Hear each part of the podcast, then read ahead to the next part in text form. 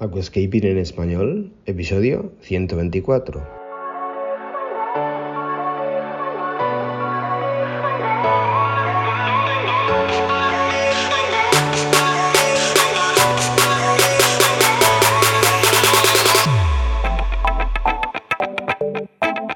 Muy buenos días a todos y bienvenidos a Aquascaping en español, el podcast de Nascapers para todos aquellos apasionados al paisajismo acuático que queréis llevar vuestro acuario a un nivel superior. Como todas las semanas, contigo, Albert Escribuela. Buenos días a todos, ¿cómo estamos? Bienvenidos a Aquascaping en español, mi nombre es Alberto Escribuela. Hoy comenzamos en el set nuevo de nascapers.es, un set que hemos montado de podcast. Y pues bueno, estamos muy contentos de seguir proyectándonos, de seguir pues eh, mostrando nuestra mejor versión, nuestra eh, creación de contenido. Y venga, Vamos a comenzar con un tema que yo creo que es muy interesante, pero no sin antes dar un saludito a un oyente que pues nos aprecia mucho, nosotros también lo apreciamos a él. Y pues bueno, muy buenos días, buenas tardes o buenas noches, don Carlos Manero. Ahí va el saludo. ¿eh?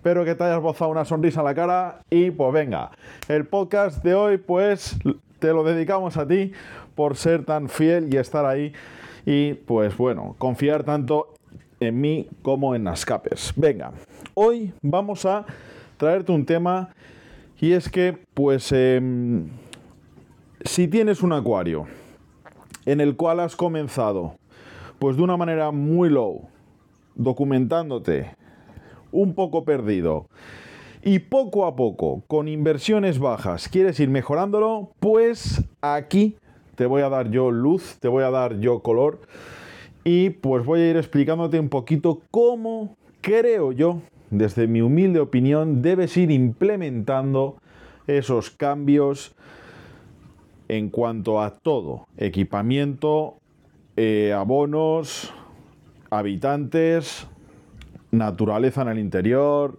sólidos, decoraciones, pues venga.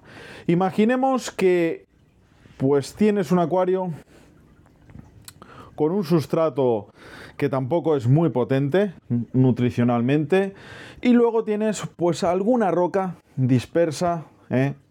como pues todos las hemos puesto en nuestro primer acuario en nuestros inicios y pues bueno tienes un poquito unas plantitas pues eh, seis o siete plantas dispersas en el acuario y pues bueno, tienes una luz normal y corriente, no tienes una luz eh, de marca de aquascaping y pues bueno, tienes un filtro de mochila o interior y no tienes CO2 evidentemente y pues bueno, es el típico acuario estándar por el cual todos hemos comenzado alguna vez en nuestro trayecto, en nuestra fase y pues bueno, em, ese es la característica, ese es el acuario que imagínate y pues bueno, tú ya independientemente de las mejoras o el equipamiento que tengas, pues eh, tú le vas a ir implementando las mejoras que creas que yo digo y te van bien. ¿Te gusta el paisajismo acuático? ¿Te apasionan los acuarios plantados? ¿Alucinas con peces, plantas, gambas y caracoles? En nascapers.es puedes encontrar todo lo necesario para montar y mantener tu propio acuario plantado. nascapers.es, tu tienda de acuariofilia online. ¿Cómo ir mejorando el acuario de este aficionado. Y es que primeramente si quieres ir creciendo pues tienes que mentalizarte de que nunca debes hacerlo con cambios bruscos, ni para mal ni para bien. Tienes que comenzar de una manera transitoria, muy poco a poco, pero sí que es cierto que hay cosas más fundamentales que otras conforme vamos escalando en la mejora. Y es que pues casi que te diría que primeramente creo que tienes que asimilar que tener un acuario es tener una rutina de vida. Y es que tienes que dedicarle un tiempo. Bien, tienes que cogerte un ratito a la semana y hacerle su mantenimiento, su cambio de agua y pues mejorar las condiciones de habitabilidad en el interior. ¿De acuerdo? Bien, primeramente te diré que te tienes que mentalizar de lo que tienes que adicionar al agua. Y es que vamos a separar en antialgas nocturnos, abonos diurnos, acondicionadores después de el cambio de agua y el hormonado para plantas después del cambio de agua nocturno. ¿De acuerdo? Métete en la cabeza estos cuatro grupos, estas cuatro familias de producto y esto es lo que primeramente te diría que debes de implementar esos cambios en el agua. Introducir esos elementos y luego cómo adicionarlos, cómo introducirlos en el acuario, cantidades y si son diurnos o son nocturnos o tras el cambio de agua que hemos realizado. Bien, esto no es fácil, hay que ir poco a poco.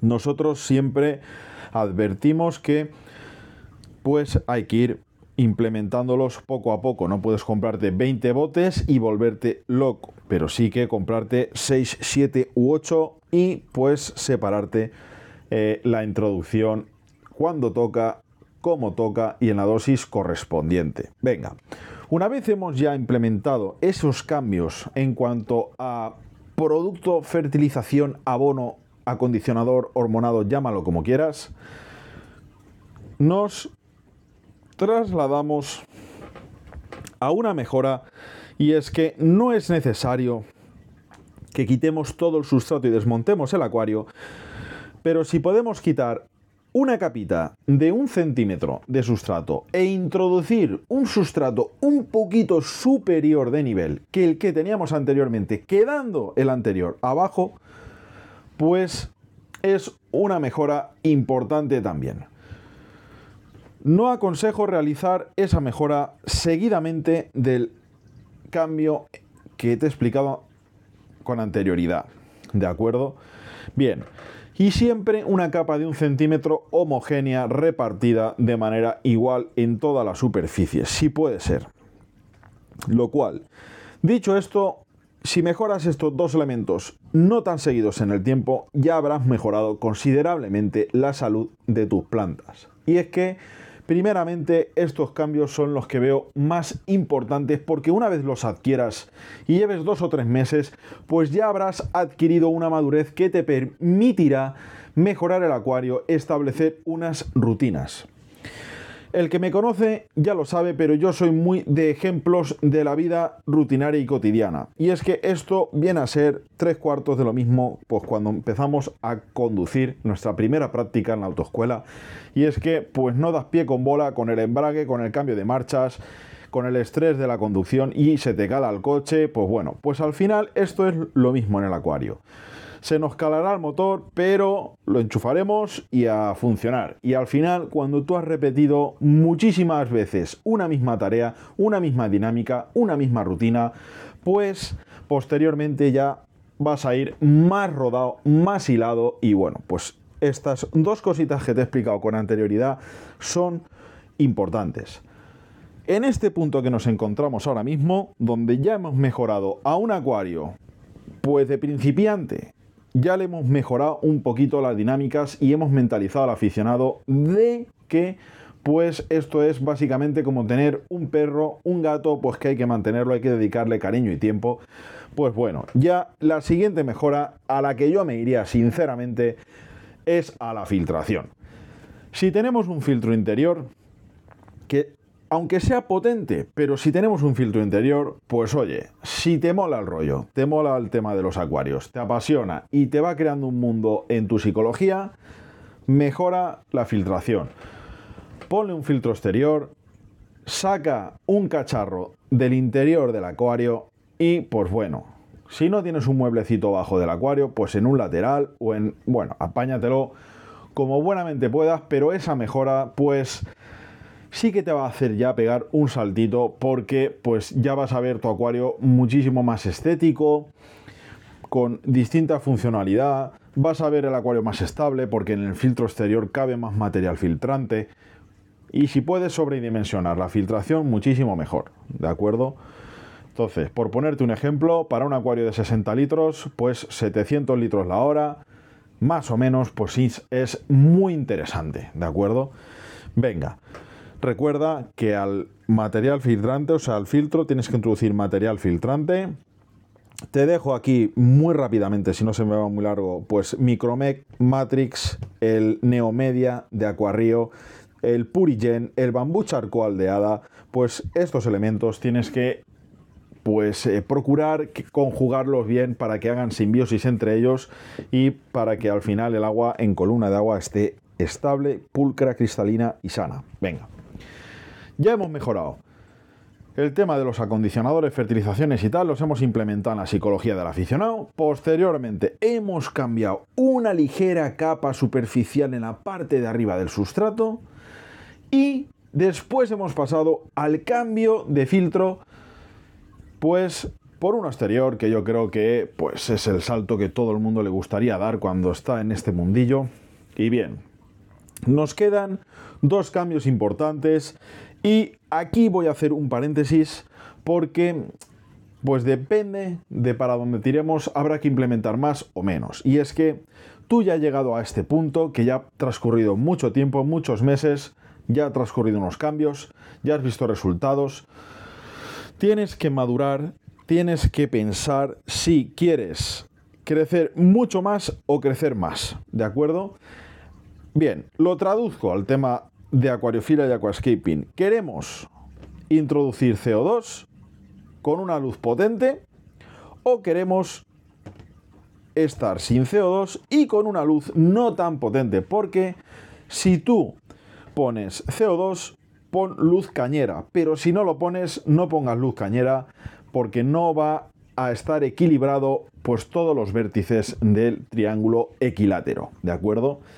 Bien, que decidimos pegar un saltito, no poner CO2 y poner una pantalla pues de aquascaping, por ejemplo, pues eh, puede ser la Twinstar B2, puede ser la B de Chihiros o la WRGB2 Slim de Chihiros WRGB2 incluso, aunque ahí estamos en la frontera de el exceso de potencia sin CO2, pero pues bueno, puedes también poner la línea 4EA de Twinstar, eh, ya no la S, porque ya nos estamos yendo demasiado, pero pues eso, esas pantallas son las que te pueden ir francamente bien en caso de no querer introducir el CO2 como elemento nutricional. Bien.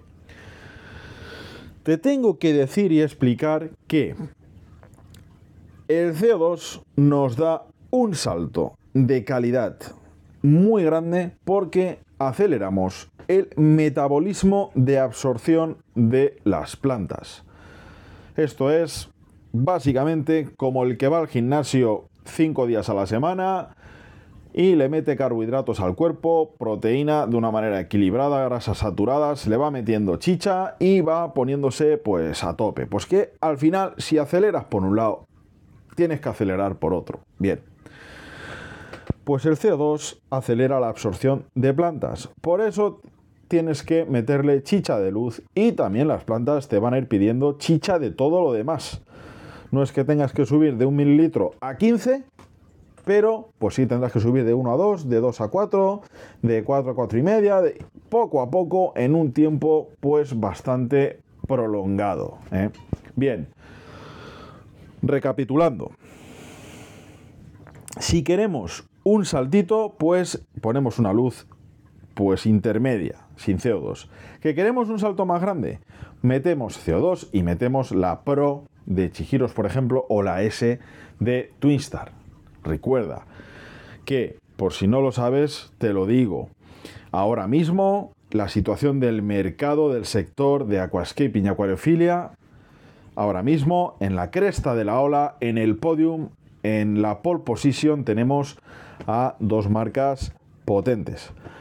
En cuanto a iluminación, Twinstar Chihiro, Chihiros Twinstar son las dos marcas referencias en iluminación ahora mismo de momento no hay marca para mí, a mi parecer, que llegue a la calidad de esas dos. ¿eh?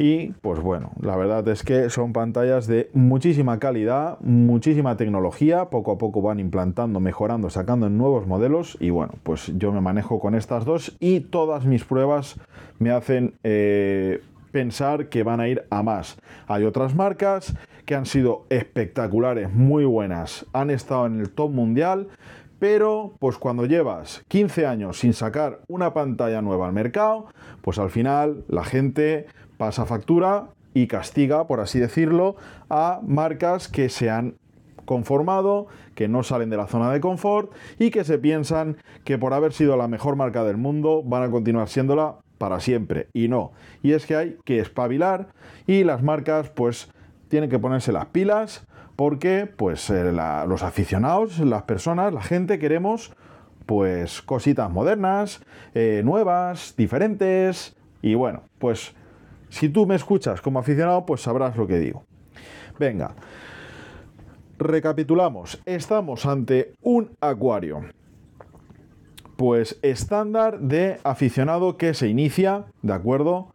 Como se inicia todo el mundo, pues a trompicones y bueno, pues al final cometiendo errores y pues eh, abusando de la eh, información excesiva que hay y pues bueno, hemos mejorado un acuario, hemos implantado y hemos mentalizado psicológicamente al aficionado, hemos implantado las mejoras de fertilización, acondicionador, hormonas y antialgas por la noche cambios de agua, hemos cambiado parte del sustrato, hemos modificado un filtro interior por uno exterior y luego se nos ha abierto un poco pues el tema del CO2, la luz y demás. Venga. Hemos dedicado el podcast a Carlos Manero y no sabemos a quién vamos a dedicar el siguiente, pero a alguien seguro que se me ocurre. Entonces, le dedicamos el podcast a él. Espero que te haya gustado, Carlos. Espero que a ti también te haya gustado, que lo puedas escuchar mientras haces deporte, cocinas, sales a andar, paseas el perro, etcétera, etcétera, etcétera. Hemos estrenado el nuevo set. Tenemos un set muy chulo con mesa redonda y micro de ambiente. Y pues bueno, dos butacas y van a venir muchísimas personas por aquí muchísimo tipo de, profesionales del sector y bueno, estamos muy ilusionados con este nuevo formato. Lo dejamos aquí, espero que te haya molado el tema y como siempre digo, no digo nada y lo digo todo. Chao.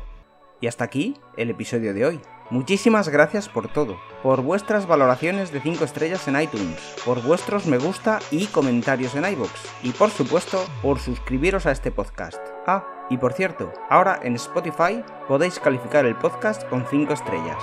No digo nada y lo digo todo. Nos escuchamos la semana que viene con mucho más Aquascaping en español.